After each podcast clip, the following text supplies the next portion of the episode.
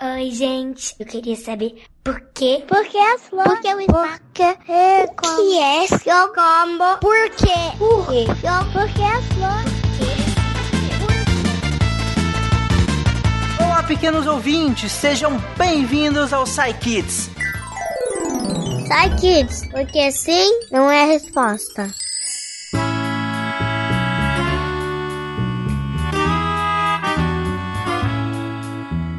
Eu sou Tarek Fernandes e estou no Parquinho do Deviante para ler as melhores perguntas que nós recebemos dos nossos pequenos ouvintes. E para começar, vamos ler a pergunta do Luiz Fernando, de 11 anos, que anda sentindo fome enquanto dorme. Vamos lá. Oi, eu sou Miguel e eu vou fazer a pergunta do Luiz Fernando, de 11 anos. Por que não sentimos fome enquanto dormimos? Por que nós não sentimos fome enquanto dormimos? Ótima pergunta, Luiz. Só que, olha, às vezes eu acho que eu tenho a impressão de que eu acordo de fome, viu? Porque às vezes de madrugada dá uma vontade de assaltar a geladeira. Mas vamos ouvir a resposta do Gabriel. Ele é ótimo para responder esse tipo de pergunta. Vai lá, Gabriel. Fala, Luiz, beleza? Então, meu nome é Gabriel, eu sou aqui do SciCash. É uma honra ter recebido sua pergunta. Por que não sentimos fome enquanto dormimos? É uma pergunta bastante interessante, né? Já que a gente pensa, poxa, se alimentar, comer é tão importante. Nós vamos entender um pouquinho. Agora, antes de falar exatamente da fome, eu queria perguntar para você. Agora, minha pergunta: você já percebeu que quando a gente dorme, a gente fica com a bexiga muito mais cheia do que quando a gente está acordado? Por exemplo, quando você está acordado no dia a dia, deu vontade de fazer xixi, não é tanta vontade assim, você vai lá no banheiro e faz um pouquinho de xixi. Quando a gente dorme e já é um pouco mais velho, porque quando a gente é criança, acaba que nem controla direito, né? Faz xixi acaba fazendo até nas calças. Quando você acorda para ir no banheiro, já tá com muita vontade de fazer xixi e sai muito xixi na hora que você faz. Isso, isso é por quê? Porque quando você dorme, o corpo ele não quer te incomodar, pra, a não ser que seja uma situação muito importante ou muito emergencial. Então ele desliga algumas funções que funcionam em você. Por exemplo, a bexiga. Então o xixi, o armazenamento do xixi, quando você dorme, sua bexiga consegue segurar muito mais xixi, até que chega no ponto que o cérebro te acorda e fala assim: vá no banheiro agora, senão você vai fazer nas calças, meu Deus do céu, corre, corre, corre. Então é assim que funciona. Durante sono, algumas funções, as funções que não são tão essenciais, elas ficam mais desligadas justamente para você poder, poder dormir em paz e acabar descansando e conseguindo descansar para o próximo dia acordar bem. Isso acontece na urina e isso acontece em várias coisas. Então, quando você está acordado e alguém te chama, Luiz, você olha. Quando você está dormindo, você fala, Luiz, às vezes não é o suficiente para a pessoa acordar. Você precisa chamar com mais vontade, justamente para evitar que você fique acordando a todo momento. A gente sabe que tem gente que é assim, que acaba dormindo com sono muito levinho, mas a maioria das pessoas não. Você precisa é, cutucar, então chamar mais forte, justamente porque a pessoa tem que, tem que descansar. E com a fome não é diferente. Comer é muito importante. A gente sabe, comer é muito importante. Então, dá pra sentir fome enquanto dorme? Dá. Igual o xixi. A gente dá pra fazer xixi enquanto dorme? Quer dizer, dá também, mas a gente acorda para fazer xixi? Acorda. Quando tá com muito xixi. Então, dá pra sentir fome enquanto dorme? Dá. Se você tiver com muita fome, mas muita fome mesmo, assim, morrendo de fome. Que, que a maioria das vezes não acontece com a gente. A gente geralmente se alimenta e por mais que esteja com um pouquinho de fome, não é o suficiente. Isso acontece porque, dentre os componentes, dentre as coisas que controlam o apetite, né, a vontade de comer, existem hormônios. Hormônios são moléculas, são, são pequenas é, bolinhas que controlam o nosso corpo, que geram, ficam correndo pelo nosso corpo e controlando nossas vontades, nossas, nossas ações, como a, gente, como a gente funciona. E os nomes delas são grelina e leptina. Esses dois hormônios, eles quando você dorme, eles reduzem. E esses hormônios são conhecidos por hormônios da fome. Então você acaba não sentindo fome porque esses hormônios estão mais, mais fracos. Isso justamente existe para evitar que você acorde com qualquer fominha, entendeu? E aí, às vezes aquela assim, poxa, eu tô com uma fome bem de leve, não vai te acordar, porque esses hormônios eles são muito baixos. Então, para conseguir te acordar, você realmente precisa estar com uma fome muito grande, querendo comer um, um, uma, uma, cidade inteira para ser acordado. Senão, você vai dormir, vai descansar e no outro dia você acorda, às vezes você acorda morrendo de fome, ou às vezes não, porque esses hormônios não voltam logo a serem produzidos. O corpo desliga na hora de dormir e vai ligando aos poucos quando você acorda. Então, às vezes você acorda sem fome, aí passa algum tempinho, você fala, nossa, tô morrendo de fome. E aí você vai lá e come. E é isso aí. Por isso que a gente geralmente não acorda por causa de fome. A gente pode até pode até estar tá com a barriga vazia, mas a gente não sente fome justamente porque a fome tem várias coisas que controlam, mas as mais importantes são esses hormônios e esses hormônios acabam diminuindo, beleza? Espero ter te ajudado e mande mais perguntas. Um abraço. Valeu! Tá vendo, Luiz? Então, na verdade,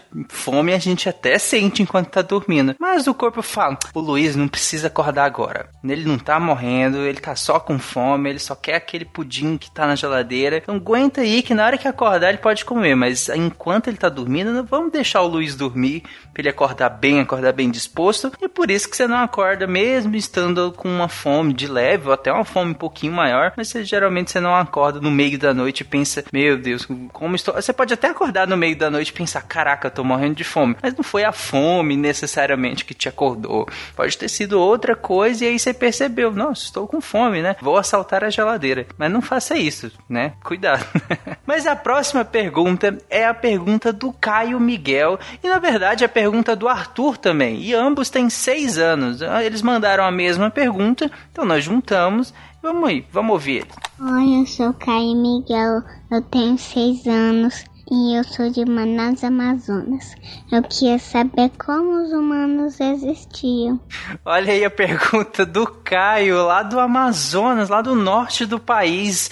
E é uma pergunta extremamente simples. Como que os humanos existiam? Uai, nossa, que é pergunta muito fácil. Eu só não vou responder porque eu sou o host, então quem tem que responder é quem tá respondendo a pergunta, que é, no caso, o Felipe, que sabe muito mais disso do que eu. Vamos lá, Felipe, como que os humanos existiram? Oi, pessoal, meu nome é Felipe, eu tô aqui para responder a pergunta do Caio Miguel, de 6 anos. Ele quer saber por que os humanos existiram. Ou seja, ele quer saber qual a origem origem dos seres humanos, né? Bom, para responder essa pergunta, a gente precisa voltar alguns milhões de anos atrás lá na África e falar um pouquinho dos australopitecos. Imagina só um chimpanzé de um metro e meio andando sobre duas pernas. Esse é o australopithecus. É, eles eram macacos bípedes com um cérebro bem pequeno, mais ou menos do tamanho do cérebro de um chimpanzé hoje. Mas eles conseguiam usar ferramentas bem simples iguais às que os chimpanzés também usam hoje. Ou seja, eles já conseguiam pegar pedra para quebrar alimentos duros como nozes e por aí vai. Os australopithecus provavelmente provavelmente conseguiam fazer isso também, porque tem indícios de pedras meio lascadas que eles usavam. Mas o verdadeiro dilema mesmo com os australopithecus é por que eles andavam sobre duas pernas. Se começou a existir uma linhagem de primatas bípedes é porque andar sobre duas pernas tinha alguma vantagem muito boa, a ponto de ser selecionado essa característica ao longo da evolução. Uma dessas vantagens, muito provavelmente, é o fato de que andar sobre duas pernas liberou as nossas mãos. Então, se os chimpanzés hoje que não são bípedes conseguem usar ferramentas, imagina o que conseguiria fazer uma linhagem que começou a se especializar nisso, com a liberação das mãos. Quem conseguia transformar pedras em instrumentos cortantes conseguia tanto retirar mais carne de uma carcaça, por exemplo, quanto caçar melhor e se proteger melhor. Isso provavelmente colocou a destreza manual a prêmio, ou seja, quem tinha mais habilidade de usar as mãos para criar esse tipo de ferramenta para caçar melhor, se defendia melhor e também tinha mais chances de sobreviver sobreviver e se alimentava melhor, ou seja, era uma receita para viver mais do que os outros. E essa melhora na caça de alimentos casou perfeitamente com o início da manipulação do fogo. A possibilidade de cozinhar melhorou a alimentação porque alimentos cozidos são mais nutritivos do que alimentos crus. Mais energia vinda dos alimentos significa mais combustível para o cérebro. E a essa altura, uma espécie capaz de tantas proezas criativas provavelmente tinha um cérebro tão guloso quanto essas baterias de smartphone que a gente usa um pouquinho e a bateria já acaba rapidinho. É, ou seja, não adiantaria nada ter mãos tão hábeis e um cérebro incapaz de usar essas mãos capazes de tanta coisa. Seria mais ou menos como se você tivesse uma Ferrari e não soubesse dirigir. Ah, eu esqueci de dizer, mas a essa altura, essa especialização na manipulação do ambiente de formas criativas já tinha gerado uma outra linhagem, capaz de se alimentar de vegetais e também de carne cozida para sustentar esse cérebro bem maior e mais guloso. A gente está falando aqui já do Homo erectus. O Homo erectus, ele já se parecia mais com o ser humano, ele já ele já tinha o andar bípede mais parecido com o nosso e ele também já tinha o cérebro quase do tamanho do nosso. E o Homo erectus foi o primeiro ancestral humano, ancestral do Homo sapiens, nossa espécie, a sair da África. Diferentes grupos de erectus saíram da África em diferentes épocas e cada grupo foi para um lugar diferente. Por exemplo, um desses grupos foi para a Europa. Lá, ao longo dos, dos milhares de anos, esses esses erectus se transformaram no Homo neanderthalensis, que é o o que a gente chama de homem de Neandertal. É, um outro grupo de erectos permaneceu na África e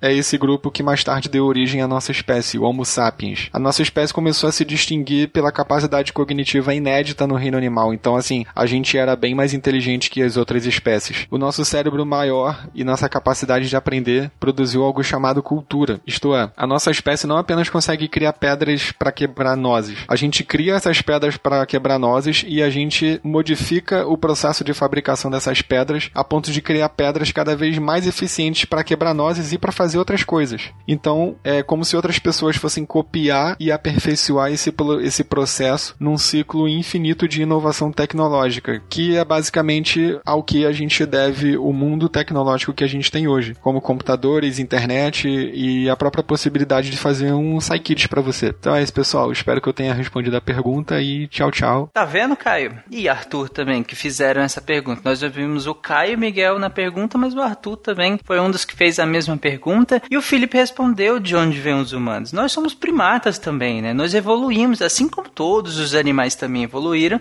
só que nós evoluímos de maneira um pouco diferente, né? E como ele falou, ao longo da evolução, é, algumas características foram privilegiando a gente, ou seja, algumas coisas que a gente aprendeu a fazer acabou selecionando a gente, ou seja, a gente acabou tendo mais sucesso, né? Conseguiu mais sucesso evolutivo, que a gente chama, né? A gente foi selecionando algumas coisas, como o Felipe falou, né? A partir do momento em que a gente para de andar quadrúpede, ou seja, com as quatro é, membros no chão, a gente libera dois. Aí você pode fazer um monte de coisa com, esses, com os braços, né? Coisas que você antes você não podia tanto fazer, já que você tinha que ficar apoiado no chão. E assim sucessivamente. A gente aprendeu a usar o fogo, a gente aprendeu a comer coisas usando fogo, né, para cozinhar essas coisas. A gente aprendeu a usar várias ferramentas e aí a gente foi evoluindo ao longo do, da história da humanidade. E os humanos vêm daí. Nós somos primatas e nós somos animais. Né? A mensagem que fica do que o Felipe deixa também é que nós somos animais como qualquer outro animal da natureza. A gente só tem alguns diferentes, assim como os animais também têm, né? Você vai falar que um leão ele é completamente diferente de uma lagarta, mas os dois são animais, assim como nós também somos animais. E é isso. E por fim, vamos para a pergunta do Nuno, de 5 anos. Vamos lá, Nuno. Oi, eu sou o Nuno, eu tenho 5 anos, eu moro em Belo Horizonte. Eu nasci em 2014, dia 5 de abril. Hoje eu quero saber como que quando um exame de sangue é colocado na pessoa, como que as pessoas analisam o seu sangue. o Nuno, que é de Belo Horizonte, nasceu em abril, ele quer saber em um exame de sangue, como que se analisa o sangue? Como que é isso? A gente coleta o sangue, geralmente a gente vai no laboratório, né? E lá é feita a coleta de sangue, mas como que olha? Como eles ficam olhando o sangue? Como que é? O André vai responder essa pergunta para você, Nuno. Oi, Nuno, tudo bem? Aqui é o André. Eu sou cientista e eu sou farmacêutico também. O farmacêutico é um profissional que trabalha normalmente com os remédios, né? Mas a gente também trabalha com os exames de sangue que você falou aqui na sua pergunta. E na época que eu estudei na faculdade, faculdade, eu fiz muito exame de sangue das pessoas. Então acho que eu posso ajudar a responder a sua pergunta. A sua pergunta foi: como é que as pessoas analisam o sangue, né, no exame de sangue? Então, para começar, exame de sangue é um nome muito amplo, porque na verdade são vários exames de sangue. Então, quando a pessoa fala: "Ah, eu tenho que fazer exame de sangue", pode ser que ela tenha que fazer um exame, mas pode ser que ela tenha que fazer vários exames de sangue diferentes, porque a gente tem exame para fazer um monte de coisa. A gente tem exame para ver quanto açúcar açúcar tem no seu sangue. A gente tem exame para ver quanto sal tem no seu sangue. A gente tem exame para ver quanta gordura tem no sangue. E a gente tem exame de sangue para ver como é que tá a composição do seu sangue. O que, que tem lá dentro? Se tá na quantidade certa, tá na quantidade que era para estar. Tá. Se o seu sangue tá saudável, por exemplo. Então são vários exames diferentes. E aí fica mais difícil da gente explicar porque a gente teria que explicar um por um. E são centenas de exames. Mas eu vou dar o exemplo aqui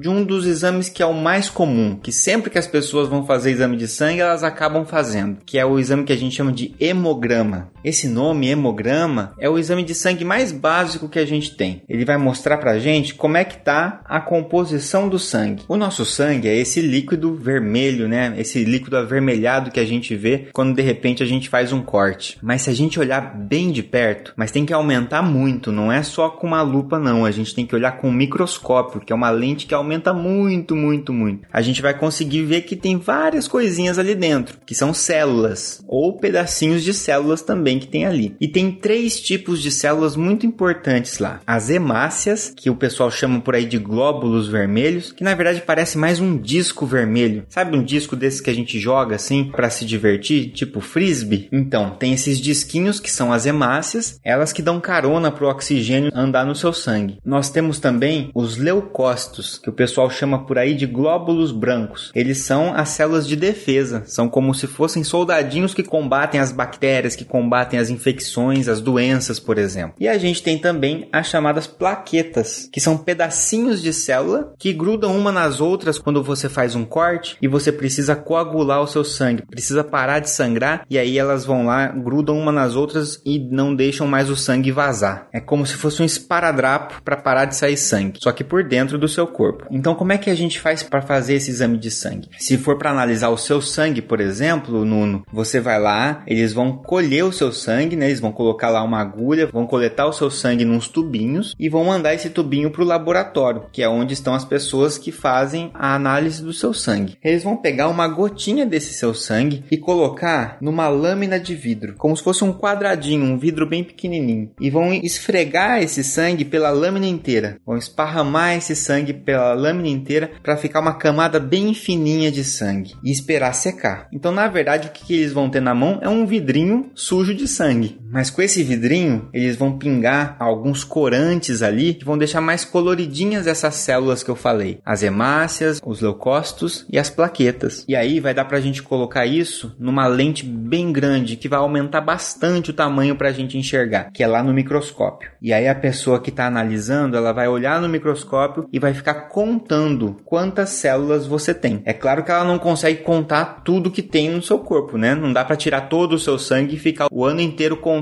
quantas células no sangue o Nuno tem. Mas a gente conta quantas células tem num, num pedacinho daquele vidro que a gente está olhando. E aí a gente faz uma continha de matemática para estimar, para imaginar quantas células deve ter no seu corpo. Então, com esse exame, a gente consegue saber quantas hemácias você tem, quantos leucócitos você tem, quais tipos são, quantas plaquetas você tem, e com isso a gente consegue saber se seu oxigênio está sendo transportado corretamente, se a sua defesa está boa contra as infecções, se você está com a saúde legal, se você está com algum risco de ter mais sangramento ou não. Tudo isso olhando o seu sangue no microscópio. Olha que legal. É claro que isso demora um pouco para fazer. E hoje em dia, como tem muita gente precisando de exame, para fazer isso mais rápido, hoje em dia tem máquinas que fazem isso. Então, ao invés da gente ficar fazendo isso manualmente, a gente coloca a gotinha do seu sangue numa máquina e essa máquina consegue contar essas células. Essas células vão passando por um portãozinho, como se fossem bolinhas que passam num buraquinho, e conforme ela passa nesse buraquinho, a máquina vai contando quantas que passaram. E aí ela solta: olha, tem tantas hemácias, tem tantos leucócitos, tem tantas plaquetas. Pelo tamanho e por outras características, essa máquina consegue saber quem é quem. Então, essa, por exemplo, é uma das formas que a gente analisa o sangue. Existem outras formas para outros exames, mas o hemograma, que é o exame de sangue mais popular que a gente tem, é feito dessa forma. Eu espero ter respondido a sua pergunta. Um abração. Caramba, que, com, que complexo, hein, Nuno? O tanto de coisa acontecendo no seu sangue agora. Um monte de soldados, leucócitos, né, te protegendo aí de um monte de infecções, de bactérias, de vírus. As células vermelhas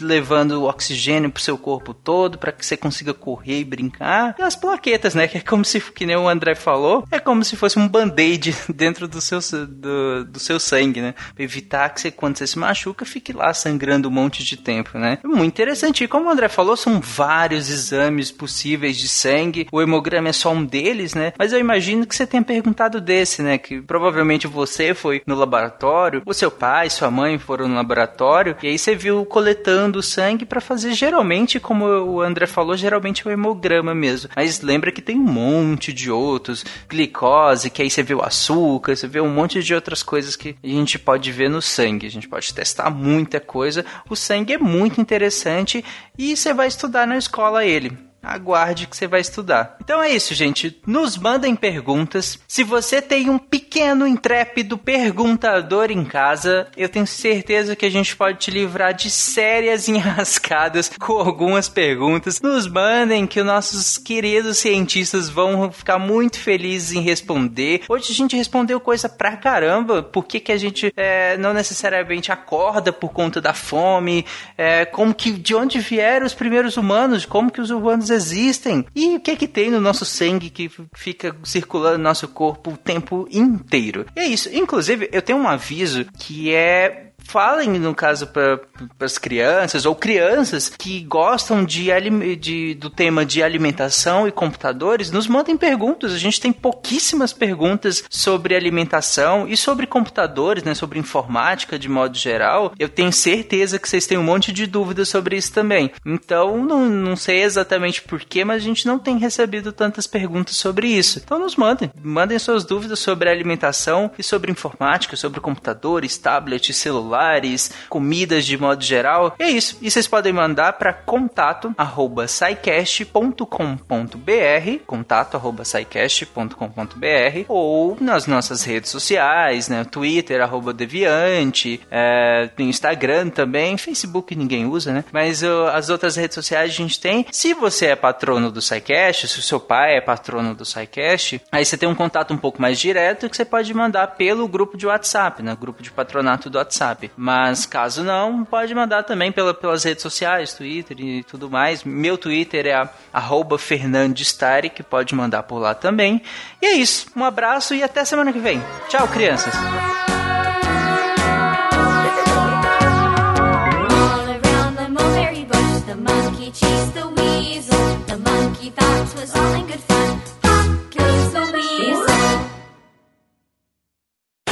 Esse podcast foi editado por Nativa Multimídia.